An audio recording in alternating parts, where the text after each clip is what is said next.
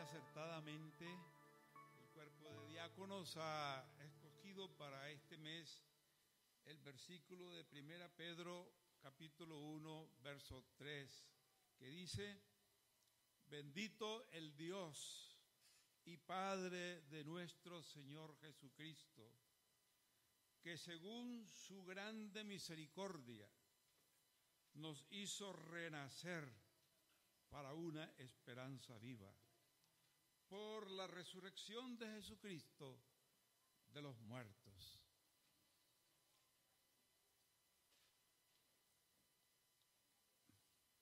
Es un tema de singular eh, eh, importancia para la fe cristiana, la esperanza, porque precisamente el movimiento de Jesús trajo una esperanza a un mundo que ya miraba la vida como un círculo cerrado. Y ya no había de dónde coger. La vida era como para ser vegetada, vegetada. Pero Jesús, que dijo, yo soy el camino, la verdad y la vida porque trajo una vida nueva, una vida con esperanza. Sobre ese tema vamos a reflexionar.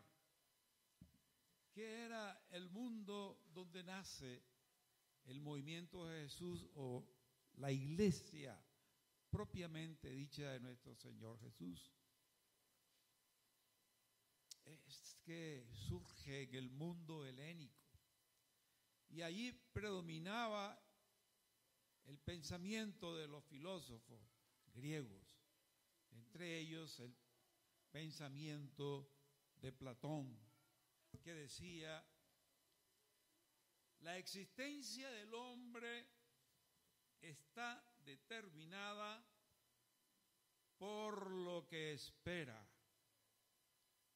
y por la manera en que lo espera. Infeliz el ser humano que ha perdido toda esperanza. Ya no le ve principio ni fin a esta vida, ni algo que lo mueva a vivir, sino que cada ser humano que no tiene esperanza no tiene más que esperar que le llegue el día de su muerte. Pero, pero nuestro Señor Jesús vino para que tengamos vida y vida en abundancia. No podemos negar que cada ser humano se hace sus esperanzas con respecto al futuro. Hay esperanzas optimistas y hay esperanzas pesimistas. Los griegos así lo pensaban. Esperanzas optimistas y pesimistas. Pero también la esperanza cristiana tiene otro trasfondo que no puede pasarse por alto y es el mensaje del Antiguo Testamento. El mensaje de la ley, los profetas y los escritos. En el Antiguo Testamento, la esperanza es una esperanza optimista. Siempre es esperanza de algo bueno.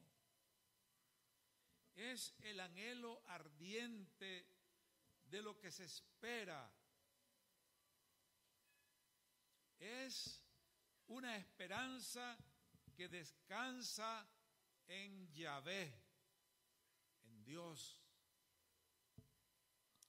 y sus promesas.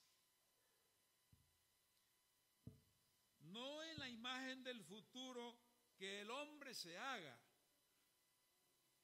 Israel espera en Dios mismo y en sus actos. Por eso es que el profeta Jeremías predicaba, bendito el hombre que confía en el Señor y pone su confianza en Él. Qué palabra más maravillosa. Deberíamos nosotros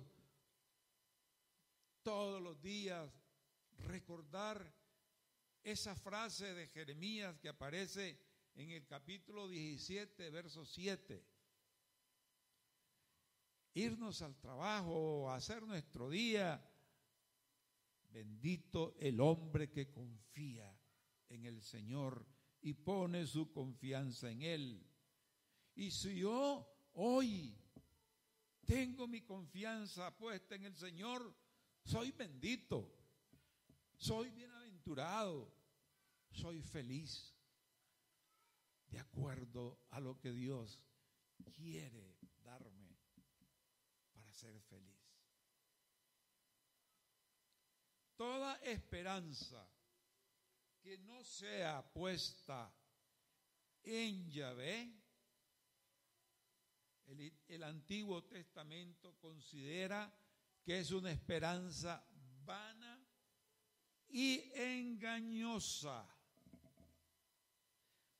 De nada sirve que el ser humano haya hecho acopio de riquezas si ha puesto su esperanza en las riquezas y no en Dios. Ese es el pensamiento de la Biblia. Por eso, hermanos, que a Jacob dice, ¿acaso he puesto en el oro mi confianza? ¿O le he dicho al oro puro, en ti confío? O aunque tuvo tanto, pero nunca puso su esperanza en eso que tenía. La prueba está que cuando le llegan a decir, mira, pasaron y se llevaron todo lo que tenía. Y después dice, pasaron, mira, hasta tus hijos murieron. ¿Qué dijo Job? Jehová dio, Jehová quitó. Sea el nombre de Jehová bendito.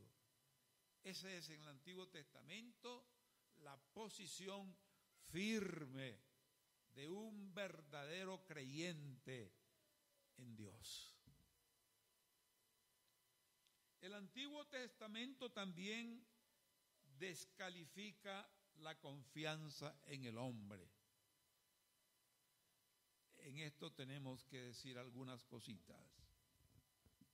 No es que se menosprecie las capacidades, los dones naturales que las personas tengan.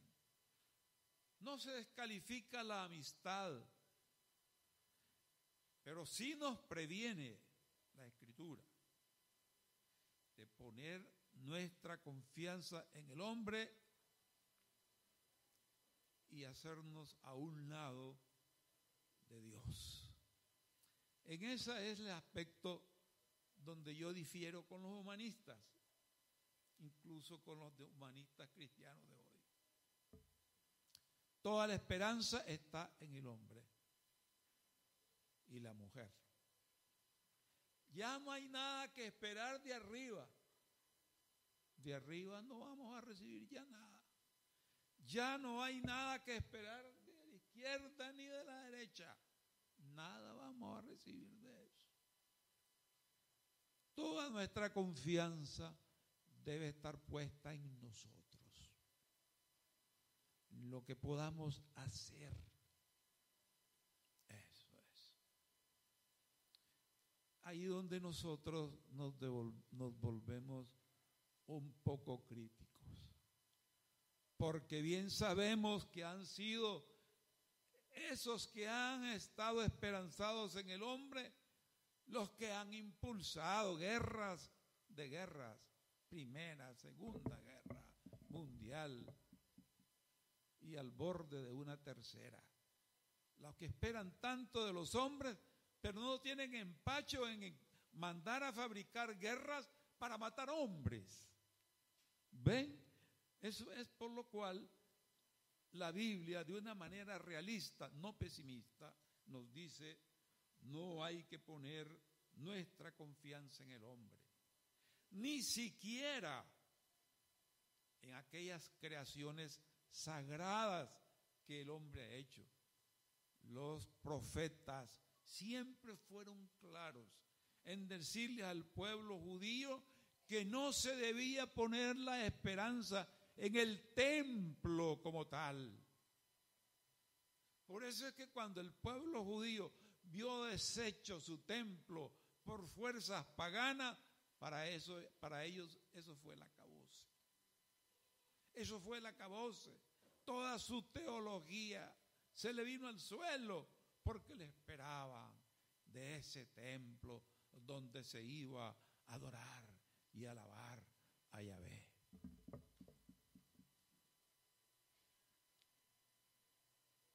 Y otra que los profetas también condenan, poner su confianza en los dioses paganos. Cuando Israel desobedecía, cuando Israel se olvidaba del Dios de sus padres, del Dios de los patriarcas, y entonces estaban siempre tentaditos al mal de la idolatría y caían en eso.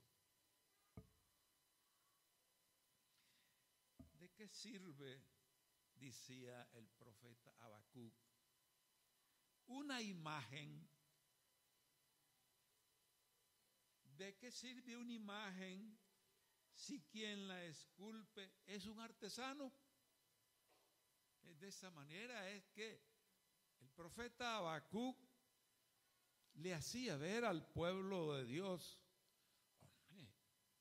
¿cómo es posible que dejen la fe en Dios para poner la fe en Baal? ¿Cómo es posible? O para no pecar de antifeminista, decir de Baal y de Astarte, que era su cónyuge, su pareja de amor.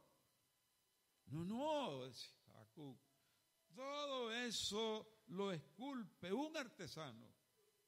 ¿De qué sirve un ídolo fundido si tan solo enseña mentiras? Eran las mentiras que enseñaban los profetas de Baal. Porque los ídolos también tenían sus profetas. Y en eso debemos de estar claros. Los profetas no jugaban solo en la cancha, tenían adversarios, tenían adversarios. Y hay algo más para que ustedes lo sepan.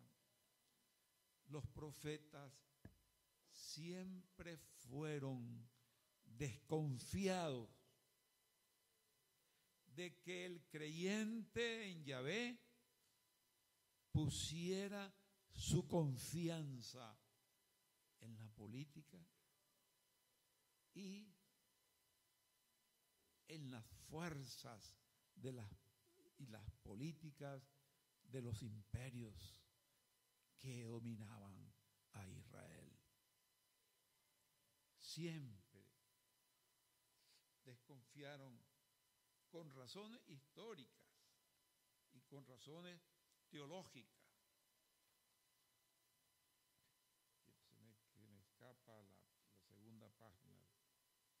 Segunda página cree que no la voy a leer.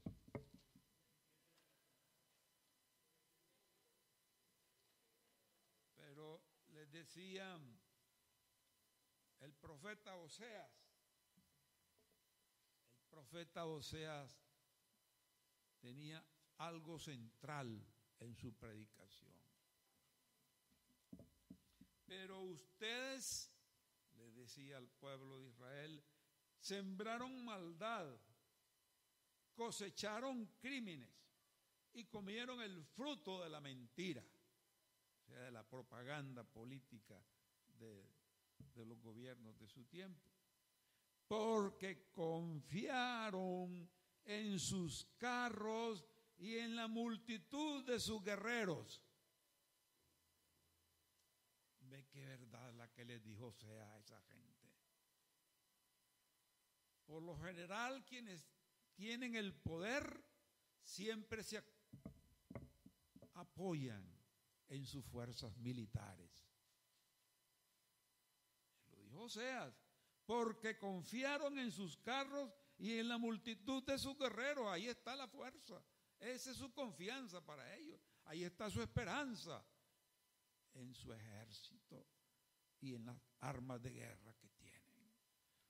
Pero los profetas cerraron filas enseñando, predicándole al pueblo de Israel que no pusieran su confianza ni en el hombre, ni en la política, ni en las fuerzas imperiales de su tiempo. Toda la esperanza de Israel debía de estar centrada en Yahvé, el Dios de la vida. ¿Está claro esto que estoy diciendo? ¿Todo se ha entendido? Bueno, bueno, bueno.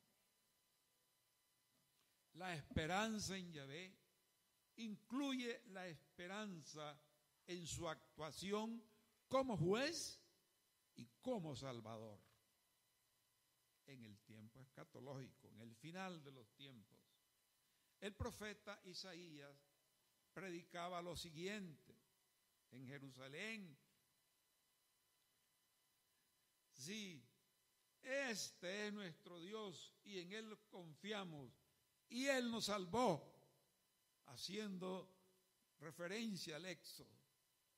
Sí, este es nuestro Dios. En Él confiamos y Él nos salvó. Qué fe la que infundía el profeta Isaías. Y el profeta Jeremías no se quedaba atrás. Y por eso él predicaba, porque yo sé muy bien los planes que tengo para ustedes, afirma el Señor. Oigan bien eso, afirma el Señor. Planes de bienestar y no de calamidad, a fin de darles un futuro y una esperanza. Qué belleza de profecía. Vale la pena aprenderse de memoria esa profecía de Jeremías. La podemos también igual que la que dije anteriormente. Esta es otra que debemos de atesorar son de esas perlas preciosas que encontramos en la Sagrada Escritura. Porque yo sé muy bien los planes que tengo para ustedes, afirma el Señor. Planes de bienestar y no de calamidad, a fin de darles un futuro y una esperanza. Cada día nosotros debemos despertarnos y saber, y saber Dios tiene planes para mí. Dios me ha incluido en sus planes. Y son planes que dice aquí a fin de darles un futuro y una esperanza. O sea, yo tengo futuro. Yo no estoy acabado. Yo no estoy, bueno, podré estar mal económicamente, eso yo creo que es la situación. Pero no estamos acabados. El mundo no se acaba hoy porque este mundo está en las manos de Dios que lo creó. No importa cuánto digan los expertos en geopolítica. No importa cuánto digan los expertos en la futurología. Y no importa lo que digan los cosmólogos de universos y multiversos. Todo eso es ciencia, gloria a Dios. Pero no me quita esta promesa. Tengo para ustedes planes de bienestar y no de calamidad. A fin de darle un futuro y una esperanza. Hay esperanza para nosotros viviendo en Nicaragua yo creo que hay esperanza, pero la que me viene de Dios. Fuera de eso, quién sabe, está por verse. Pero mi Dios tiene para mi futuro y tiene para mi esperanza. Gloria al Señor. Amén. Y si se lo quieren aprender, esto que le digo, Jeremías 29, 11. Es otra perla que hay que atesorarla. Es una perla color verde. El verde de la esperanza, hermanos y amigos. Pero el profeta Miqueas no se quedó atrás. Miqueas, aunque un profeta menor, pero entró en esa playa de profetas que se llaman los profetas del siglo octavo. Y ahí está Isaías y ahí está Miqueas. Dice, pero yo he puesto mi esperanza en el Señor. Yo espero en el Dios de mi salvación. Mi Dios me escuchará.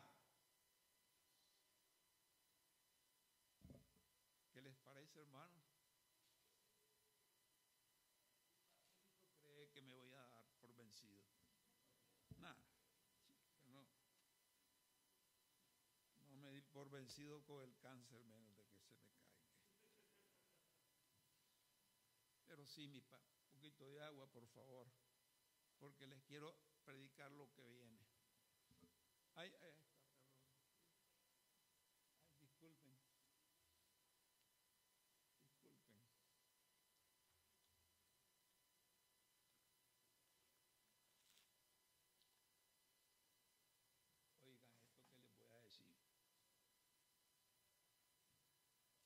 pasemos al Nuevo Testamento.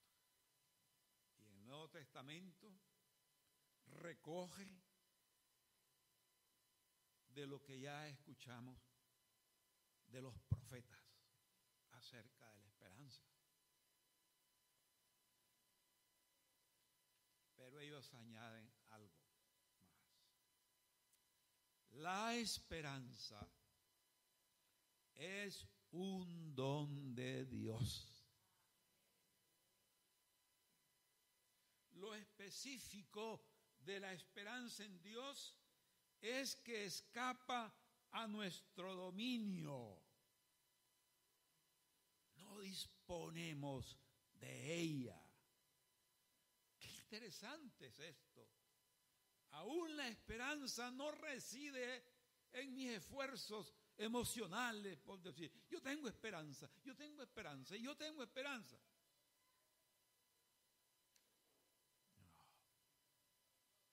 Esperanza reside en Dios y Él me la da como un don, como un regalo, así como me da la fe.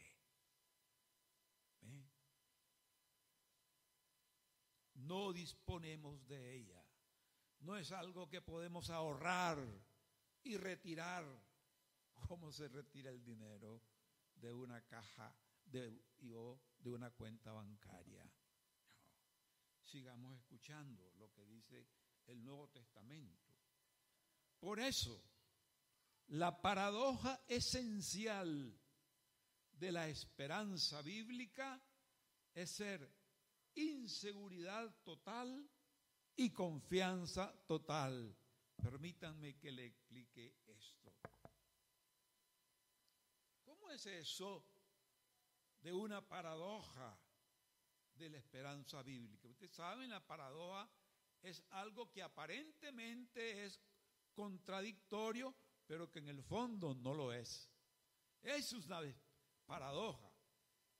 Y la paradoja, como les he dicho, eh, eh, la paradoja de la esperanza es que no se puede apoyar en nada que no sea disponible se oculta a nuestras precisiones y a todas nuestras pretensiones. Por eso nadie puede gloriarse en las congregaciones diciendo, ah, que yo soy un hombre de esperanza. la iglesia no tiene visión. Mucho lo oigo yo entre los, en las conferencias teológicas. Mucho ensalzamiento al pensamiento del teólogo y pobrecita la iglesia que se quedan con gente que no reflexiona. Me choca a mí oír eso. Y me choca cuando, sobre todo cuando yo lo oía de gente que la iglesia los becaba, que la iglesia los mantenía. Vieran que esa era la parte hipócrita. Yo que fui presidente de la Asociación Latinoamericana de Instituciones de Educación Teológica. Me tuve que recorrer de México hasta la Argentina. Ay, pero esa es la cosa que a mí sí que me hacía popear la sangre. Ay, la iglesia. Ay, qué, qué esperanza. Yo tengo más esperanza en los pueblos indígenas. Pero hermanos, esto, esto que dice el Nuevo Testamento, sí, de eso sí yo me agarro. ¿Ah? Por eso es que Pablo habla de esperanza contra toda esperanza. Por favor, busquen allí Romanos capítulo 8, versos 18 al 24 y léalo, porque me encanta que, que, que todos ustedes escuchen eso. Romanos 8, 18 al 24. No se preocupen que yo sé cuándo debo terminar.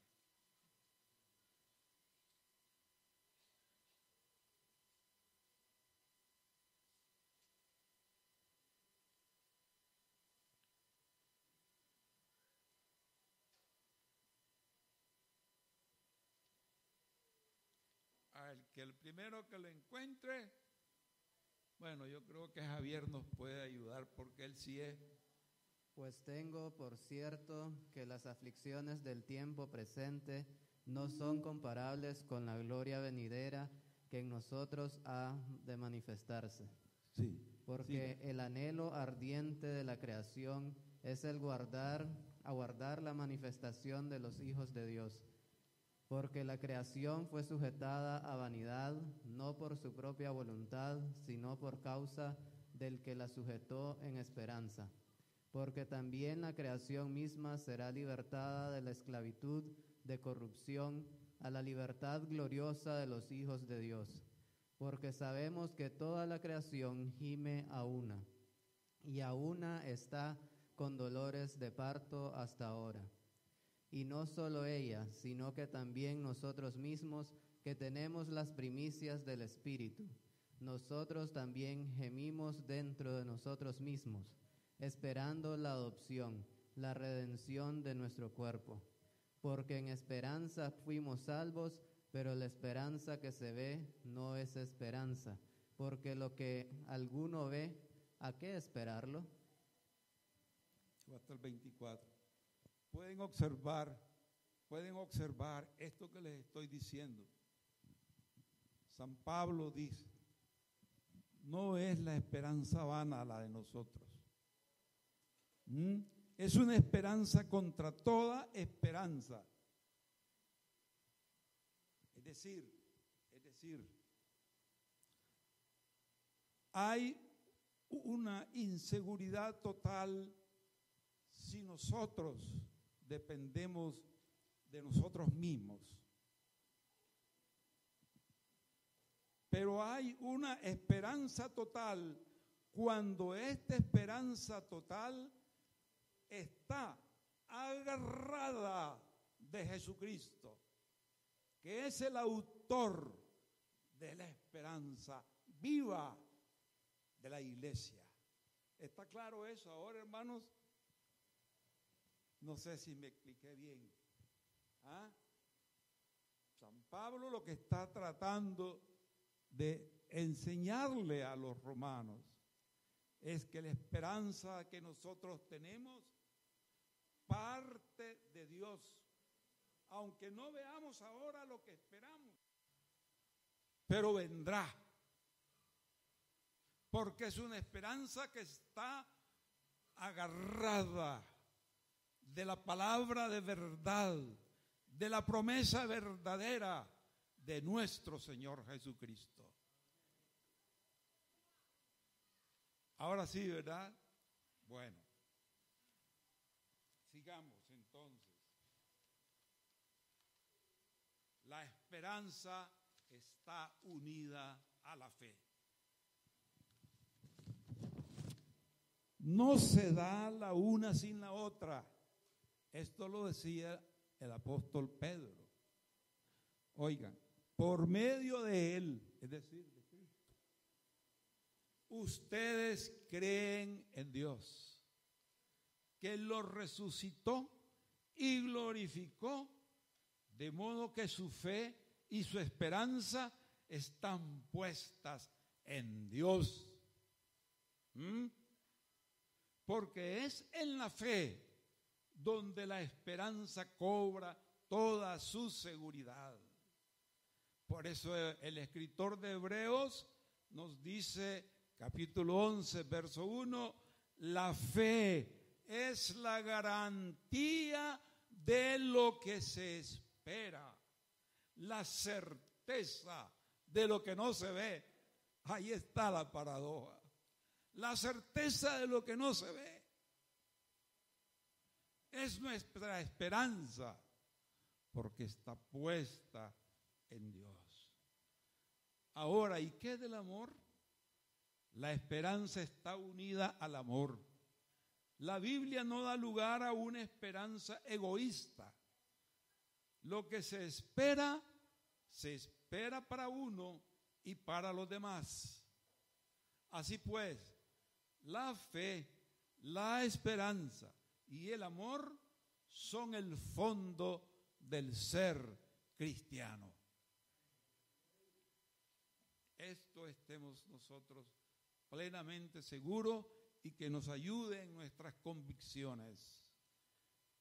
El fondo de mí como creyente es la fe, la esperanza y el amor. Ese es el fondo de, de lo que somos cristianos. Por eso dice en 1 Corintios 13:13, 13, ahora pues permanecen estas tres virtudes, la fe, la esperanza y el amor.